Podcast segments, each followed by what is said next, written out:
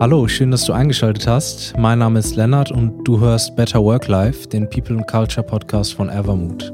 Heute leistet mir Nora Dietrich Gesellschaft und gemeinsam wollen wir darüber sprechen, wie Unternehmen und Führungskräfte ihre Mitarbeitenden in der aktuell schwierigen finanziellen Situation unterstützen können. Ja, Nora, schön, dass du da bist. Ähm, du meinst ja gerade schon mal, du klingst wie ein Schlauchboot. Vielleicht schon mal als, als, Vorwarnung für alle. Ähm, magst du dich vielleicht erstmal kurz vorstellen, ein bisschen was zu deinem Werdegang sagen? Ja, erstmal vielen Dank für die Einladung. Genau, ich bin ein bisschen erkältet, das kann man, glaube ich, hören. Also, falls ihr ähm, einen Nieser hört, dann tut es mir leid, aber ich wollte unbedingt heute dabei sein. Genau, ja, ich bin Nora, Nora Dietrich. Ich bin Psychotherapeutin für Verhaltenstherapie und Organisationsdesignerin. Das heißt, ich bin heute ganz viel als Mental Health Expertin in Organisationen unterwegs, um das Thema mentale Gesundheit ähm, ja auch systemisch ein bisschen zu platzieren und zu sagen, hey, was können wir als Organisation eigentlich machen, um unsere Mitarbeitenden gut zu unterstützen und was brauchen wir als Teams, um unsere beste Arbeit zu machen, aber dabei irgendwie trotzdem gesund zu bleiben. Und ich, ja, mein Werdegang, ich glaube, der ist eigentlich ursprünglich mal ganz klassisch und linear gewesen. Also nach der, ähm, nach der Schule bin ich an die Uni und habe Psychologie mhm. studiert im Bachelor und im Master und wusste eigentlich schon seitdem ich zwölf bin, dass ich Psychotherapeutin werden will und äh, habe mich da auch nicht von abbringen lassen. Ich äh, dachte zwischendurch mal kurz, hm, es kann ja nicht sein, dass ich so einfarbig bin. Vielleicht gucke ich noch mal nach anderen Studiengängen, aber ich habe nichts gefunden, was ich wollte. Ja, und so bin ich äh, Therapeutin geworden schlussendlich. Also habe dann die Ausbildung gemacht.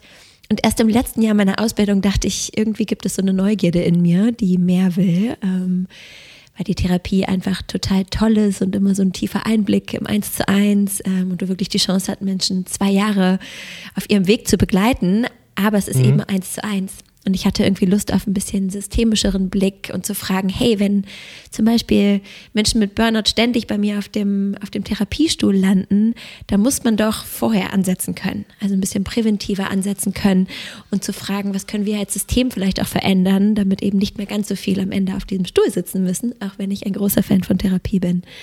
Genau, und so bin ich dann irgendwann in die Welt der Organisation getaucht, ohne jemals auch nur eine Business Class besucht zu haben, shame on me, spreche ich heute über New Work und mentale Gesundheit und ähm, versuche da so ein bisschen die junge Perspektive in die Welt der Organisation zu bringen, zu sagen, wir brauchen Veränderung.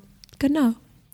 Voll cool, mega interessant, ja, äh, dass du seit, seit du zwölf bist, weißt, dass du Psychotherapeutin werden willst. Das ist ja auch also beneidenswert wahrscheinlich für manche, die dann mit 20 immer noch nicht wissen, was sie wollen. Ähm, ja, ich danke dir auf jeden Fall, dass du dir die Zeit nimmst heute, um mit mir über ein Thema zu sprechen, was aktuell ja wirklich sehr relevant ist.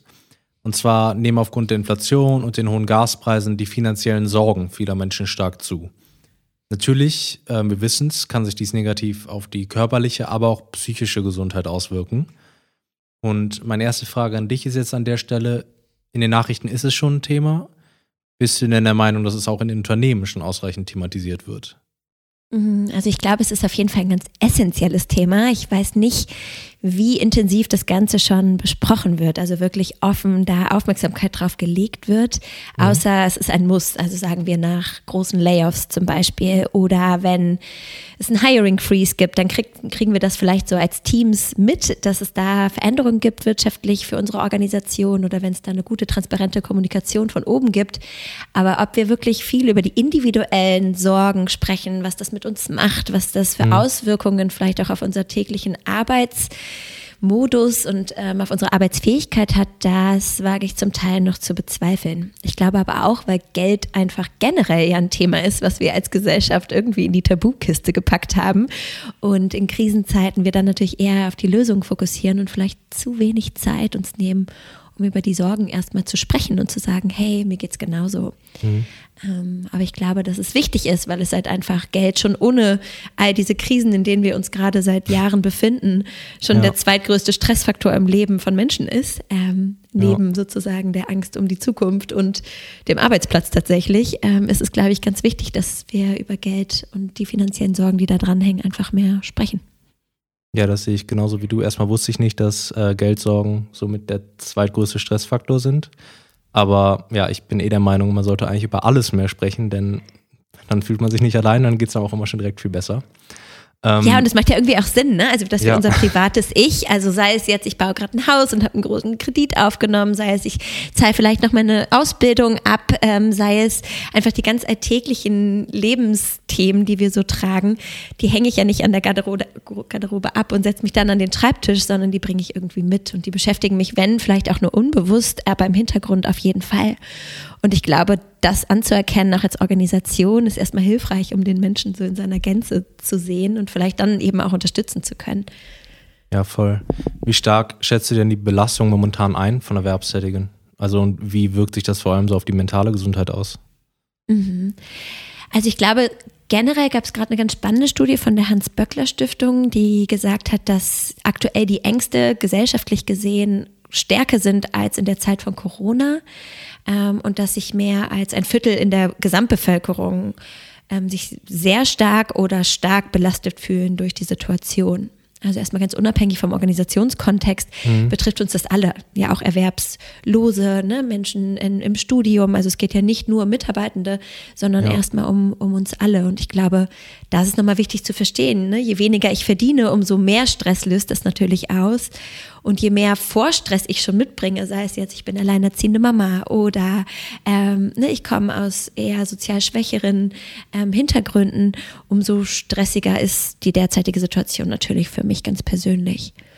Ja. Ich glaube, das ist erstmal so gesamtgesellschaftlich total wichtig, sich nochmal ja, vor Augen zu führen. Ja, auf jeden Fall. Ich habe jetzt letztens auch einen Artikel gelesen. Ich glaube, gestern war das und da stand ähm, das war halt ein Interview mit, mit, auch mit einer Frau äh, und die meinte, dass die Gaskosten jetzt, glaube ich, auf 1500 Euro pro Monat bei denen steigen. Und sie meinte halt auch, wow. ja, das verdient, das verdient mein Mann im Monat. Und äh, ich finde das einfach äh, extrem schrecklich, wirklich. Also was, wo was für Abgründen da oder was für Abgründe sich da von Menschen auftun momentan. Ja.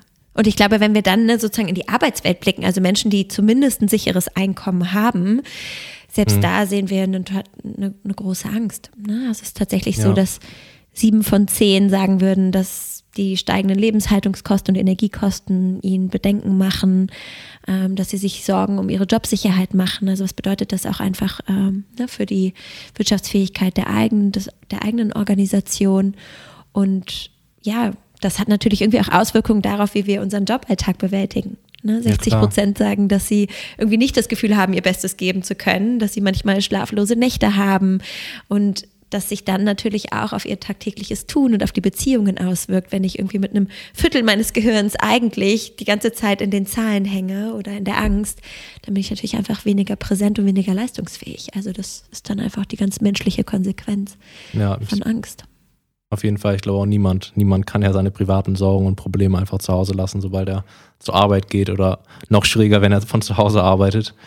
Ähm, bevor wir jetzt aber mal darauf eingehen, was Unternehmen denn da machen können, jetzt um gerade mhm. so Arbeits, Arbeitstätige zu unterstützen, warum lohnt es sich denn überhaupt für Unternehmen, jetzt die Mitarbeitenden zu unterstützen in der, in der aktuellen Phase? Mm, also ich glaube, erstmal ganz wichtig ist das, das Menschlichste, was wir tun können. Na, also ja. vielleicht nochmal, um, du hattest vorher gefragt, das habe ich noch gar nicht beantwortet, aber wie finanzielle Gesundheit vielleicht auch mit mentaler Gesundheit zusammenhängt. Ne? Weil über mhm. mentale Gesundheit sprechen wir ja endlich, auch wenn wir noch nicht so viel über Geld sprechen, sprechen wir zumindest ein bisschen mehr über mentale Gesundheit im, im, Job. Genau, und ich glaube, das ist nochmal ganz wichtig, diesen Zusammenhang auch zu verstehen. Also ja. finanzieller Stress ist mentaler Stress. Und es ist mhm. tatsächlich existenzieller Stress. Ne, weil es eins der Kernbedürfnisse, nämlich das Bedürfnis nach Sicherheit bedroht und damit wirklich so in, in das Fundament von uns kriecht. Ne, und ich glaube, das zu verstehen, also diese Auswirkungen, wenn mir die Sicherheit unter den Füßen wackelt, ähm, ist ganz wichtig anzuerkennen. Und häufig entsteht dadurch so eine Art Teufelskreis. Ne? Also ich stehe dann unter, unter Druck, ähm, habe eben Angst, vielleicht auch eher depressive Symptome, ne, bin eben weniger produktiv, kann vielleicht schlechtere Entscheidungen treffen aufgrund dieser Belastung und plötzlich ne, nehmen die Sorgen eher zu, weil ich nicht mehr ganz so arbeitsfähig bin, ne, mich irgendwie ja. nicht traue, um Hilfe zu bitten, weil ich beschämt bin, ähm, dass es dass ich vielleicht nicht finanziell so gut dastehe. Ähm, und so ne, drehen wir uns dann in diesen Teufelskreis. Und zu verstehen, okay, wenn finanzieller Stress mentaler Stress ist, dann bedeutet der vielleicht auch, dass finanzielle Gesundheit mentale Gesundheit ist. Ja. wenn wir als Organisation Gesundheit fördern wollen, dann ist finanzie die finanzielle Gesundheit eben ein ganz, ganz essentieller, fundamentaler Teil dessen. Ja. Ja, ich musste gerade ein bisschen lachen, weil als du, mhm. ich musste gerade an die Maslow, Maslow, Maslow'sche Bedürfnispyramide denken. Ja. Habe ich in meinem Wirtschaftspsychologiestudium ja auch. Und ja, das stimmt, klar. Wenn die Grund, Grundbedürfnisse natürlich dadurch äh, angegriffen werden. Ja, ist sehr interessant. Ähm, was, also sagen wir, Unternehmen entscheiden sich jetzt dafür, okay, äh, die Beleg unserer Belegschaft geht es nicht gut. Ähm, das merken wir auch welche kulturellen Rahmenbedingungen sollten die jetzt, also jetzt erstmal nicht klar Gehalt erhöhen, wäre wahrscheinlich für alle schön, aber so welche kulturellen Rahmenbedingungen sollten, sollten denn da sein, so damit, ähm, damit die Belegschaft dann auch gut unterstützt wird in solchen Zeiten? Also ich glaube, ganz wichtig ist es erstmal eine Kultur des Vertrauens aufzubauen. Aber wie mhm. ich gesagt habe, ist Geld einfach ein ganz großes Schamthema auch und ein Statusthema, warum wir ja schon untereinander kaum drüber sprechen. Ne? Ich habe im Vornherein ein bisschen recherchiert und ich fand es ganz spannend, dass fast 60 Prozent aller Partner nicht wissen, was der eigene Partner verdient. Ja. Also da, selbst in unserem Mikrokosmos zu Hause sprechen wir nicht darüber, geschweige denn mit unseren KollegInnen. Ähm, ne, das heißt, wenn wir dann dort in Schwierigkeiten rattern, bedeutet das ganz viel Verletzlichkeit zu zeigen, da tatsächlich offen drüber zu sprechen. Und deswegen brauchen ja. wir als Organisationskultur natürlich erstmal das Gefühl, das ist okay hier und ich ne, belächle das nicht oder ich rede dich da nicht raus oder invalidiere deine mhm. Erfahrung, sondern ich höre dir zu und bin da. Und ich glaube, kulturell natürlich ist, fällt es Organisationen wahrscheinlich leichter, die schon ein bisschen weiter in diesem Prozess sind, mentale Gesundheit auch als Teil ihrer Organisationskultur zu etablieren und zu verstehen, weil die mehr Tools haben. Wie sprechen wir offen darüber? Wie bauen wir eben genau dieses Vertrauen auf? Ja. Haben wir vielleicht Hilfemaßnahmen, ne, wie ein Employee Assistance Programm oder Programme auch, ähm, die unterstützen, wenn Mitarbeitende Schwierigkeiten haben?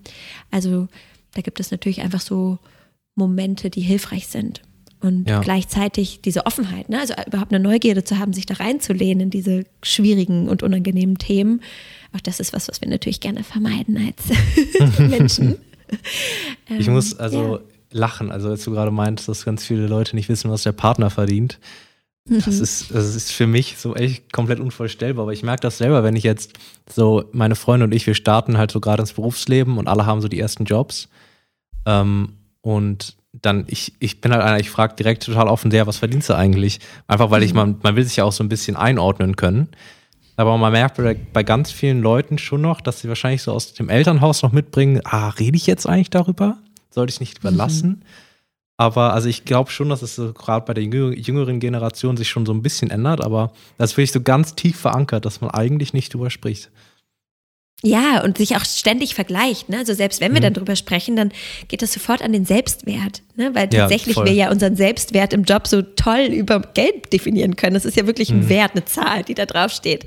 Das bin ich wert. Ähm, und das ist so unsere Assoziationskette, die natürlich Blödsinn ist. Das wissen wir aus, aus der Psychologie, dass ähm, es viel essentiellere Dinge gibt, die uns definieren. Aber es ist trotzdem so einfach, sich an Zahlen festzuhalten. Das heißt, ja, ich glaube, generell haben wir da schon Schwierigkeiten mit. Ähm, und in Zeiten von Krise eben noch mehr, ne? weil jetzt ist, kann es sein, dass ich meinen Lebensstandard nicht mehr halten kann, dass ich ja. ne, die kleinen, den kleinen Luxus des Alltags aufgeben muss, dass ich ähm, zu Verabredungen Nein sagen muss, weil ich mir das Restaurant nicht leisten kann. Und das hat natürlich erstmal für jemanden, der relativ stabil steht, finanziell also relativ kleine Auswirkungen, aber ja. das skaliert sich natürlich schnell nach oben. Ne? Und das auch anzuerkennen und zu sehen als Organisation ist, glaube ich, wichtig. Also da gut zuzuhören. Ja, ja, und da sind wir auch direkt wieder beim Teufelskreis, den du eben angesprochen hast. Halt, wenn, wenn man, wenn dann schon quasi die finanziellen Sorgen sich wieder negativ auf die mentale Gesundheit auswirken und man dann auch noch sein soziales Leben einschränkt und sich so zurückziehen muss und vielleicht auch das Gefühl hat, irgendwie bin ich außen vor, beschlimmert das Ganze ja dann noch mehr. Ja, ganz genau. Ne? Also das ist wirklich diese Spirale, in die wir uns drehen. Mhm. Und je belasteter wir sind, umso schlechter sind wir darin, gute Entscheidungen zu treffen. Ne? Und das ist einfach ähm, dann so die Krux, wo es eben toll wäre, wenn wir nicht nur jeder für sich, sondern auch als Organisation einen Teil beitragen, zumindest diesen Teufelskreis früh genug zu bremsen. Ja.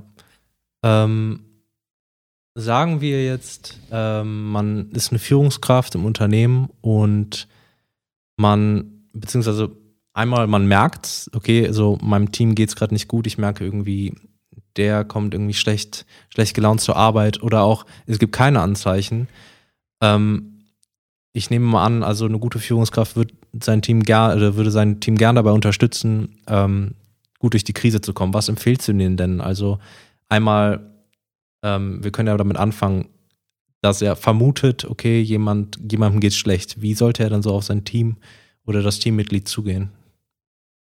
Hm, also ich glaube, ganz wichtig ist da sensibel zu sein und zu verstehen, dass jedes Gespräch erstmal eine potenzielle Einladung ist, aber keine Erwartung. Mhm. Also ich lade dich vielleicht ein, mehr zu teilen, aber ich kann nicht erwarten, dass der andere sich öffnen möchte in dem Moment. Aber ich glaube, ich finde es erstmal schön zu sagen, hey, im Eins zu eins jemanden anzusprechen und zu sagen, hey Lennart, mir ähm, ist aufgefallen, ne, dass du in letzter Zeit zum Beispiel dich ähm, weniger eingebracht hast in Meetings, ne? dass du abgelenkt gewirkt hast oder dass ich das Gefühl habe, du arbeitest ganz hart und viele Stunden und ich mich gefragt habe, geht's dir gut? Ne? Also gibt es was, wo ich dich unterstützen kann? Ähm, also erstmal vorsichtig ranzutasten und ganz empathisch dieses Gespräch einzuleiten und auch okay damit zu sein, wenn der andere sagt, hey, nee, ist alles gut. Ne? Ja. Weil vielleicht gibt es das Vertrauen dann in der Beziehung einfach noch nicht oder eben nicht die Bereitschaft oder ja, die Idee, das von sich zu teilen. Deswegen ist ein ganz toller Türöffner natürlich auch selbst über solche Themen zu sprechen. Also wenn ich jetzt schon so ein Bauchkrummeln habe und denke, ja gut, vielleicht, ne, ich weiß, derjenige hat irgendwie drei Kinder und ne, hat gerade ein mhm. Haus gebaut und geht oder geht gerade durch eine Scheidung. Also ich weiß vielleicht sowieso schon mehr, was in dessen oder ihr, deren Leben los ist, dann kann ich darauf natürlich eingehen ne, und sagen, hey, mir geht's gerade so.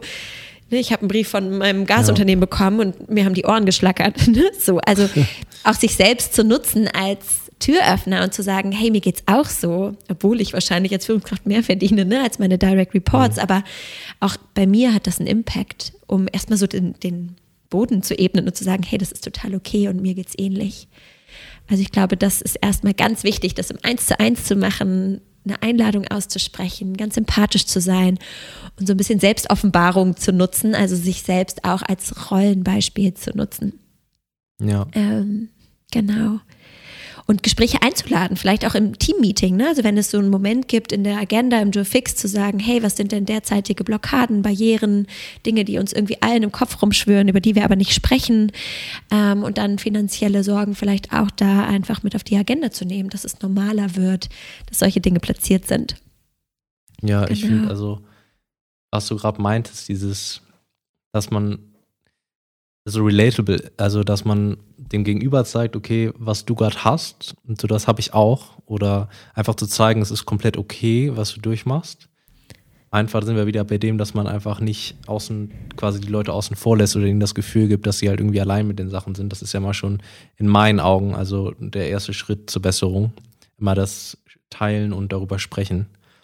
Ja, und ich glaube, das Zweite ist ganz wichtig, was viele Organisationen so in Krisenmomenten ein bisschen vernachlässigen, ist die Art und Weise, wie ich schlechte Nachrichten kommuniziere. Weil es kann ja wirklich sein, dass es Layoffs gibt. Ne? Haben wir jetzt in der Tech-Welt noch ja. und nöcher gesehen. Ähm, es kann sein, dass es vielleicht die Beförderung dieses Jahr nicht gibt oder den Bonus, weil wir uns als Organisation das nicht leisten können. Ne? Also wer weiß, was da noch auf uns zukommt.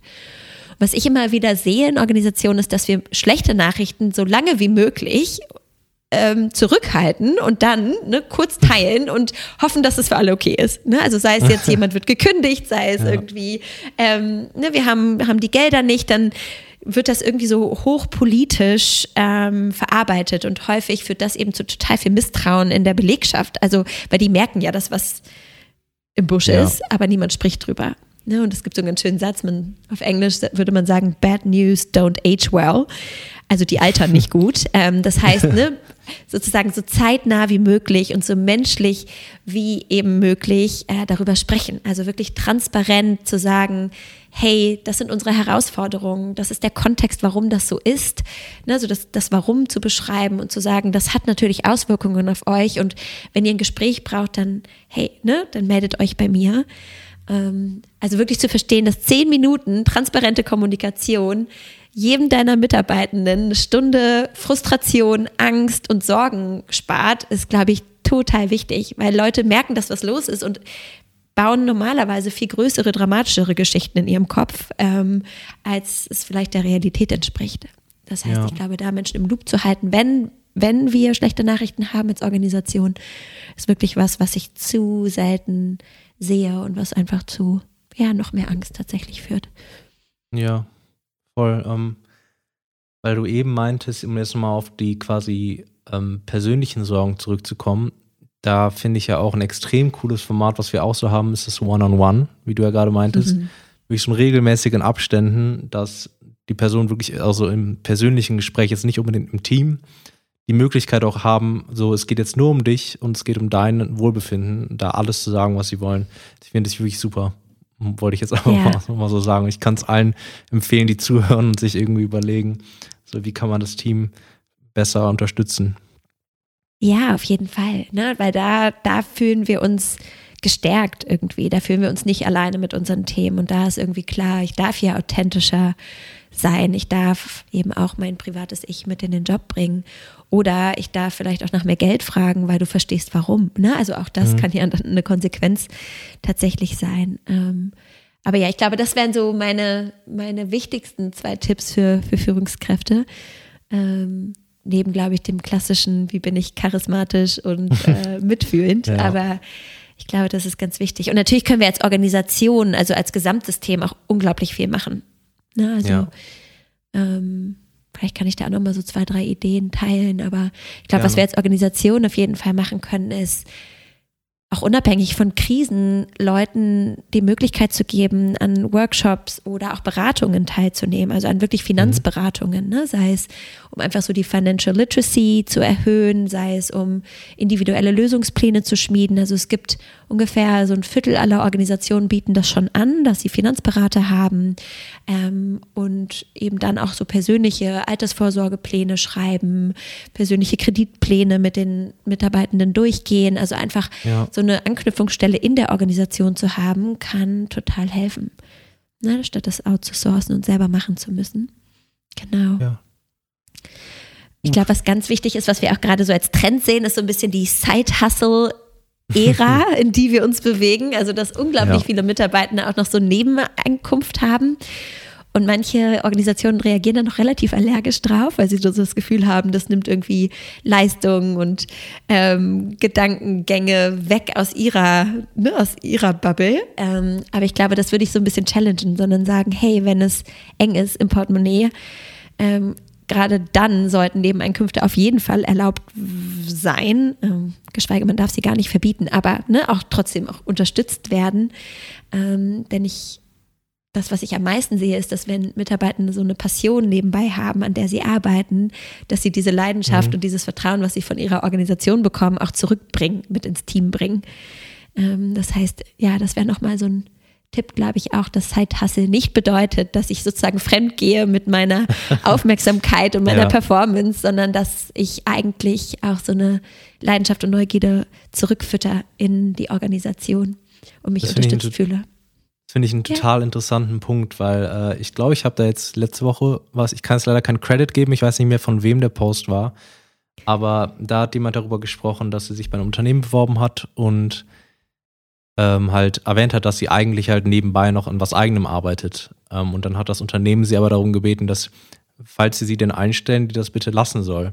Da hat sie den Job Mhm. halt nicht genommen, weil sie meinte, ja, das, also Unternehmen sollten die Interessen quasi der Angestellten auch wirklich unterstützen und sie fördern, anstatt sie zu unterbinden.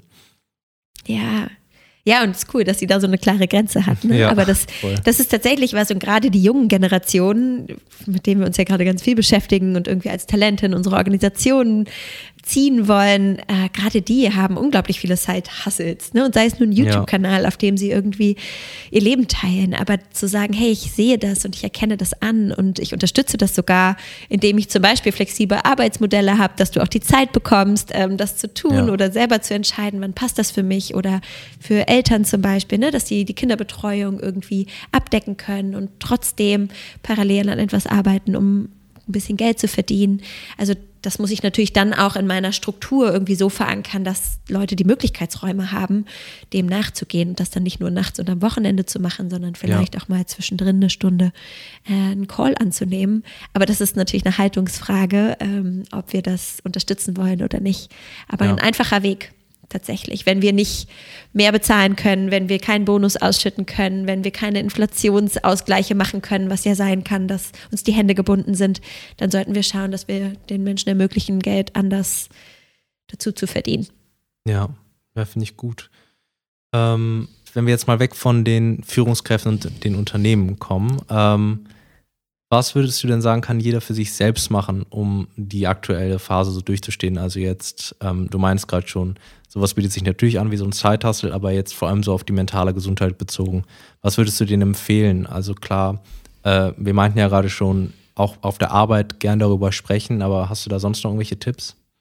Ja, also ich glaube, es gibt so zwei große Buckets, die ich sehe. Also das eine, wenn wir uns den finanziellen Stress anschauen, gibt es natürlich ganz klare Schritte. Zum Beispiel, wie viel gebe ich aus, warum, wofür und was mhm. davon kann ich vielleicht streichen oder verschieben auf einen anderen Lebensmoment, ähm, wo habe ich vielleicht auch ein sehr, sehr loses Ausgabeverhalten, ne, was ich vielleicht so ein ja. bisschen weniger impulsiv gestalten kann. Also ich glaube, das ist erstmal, um so ein bisschen Überblick zu bekommen und die Kontrolle zu haben, was geht, was kommt rein und was geht raus und was davon ist tatsächlich streichbar, ist sozusagen ganz wichtig für eben diese Kontrollrückgewinnung, also auch für die mentale Gesundheit. Da ne, brauchen wir immer das Gefühl ja. von Autonomie und von Kontrolle und ich bin habe irgendwie noch die Selbstwirksamkeit, das mitzuentscheiden und bin nicht nur hilflos meinen Krediten ausgeliefert und dem den roten Zahlen auf meinem Konto.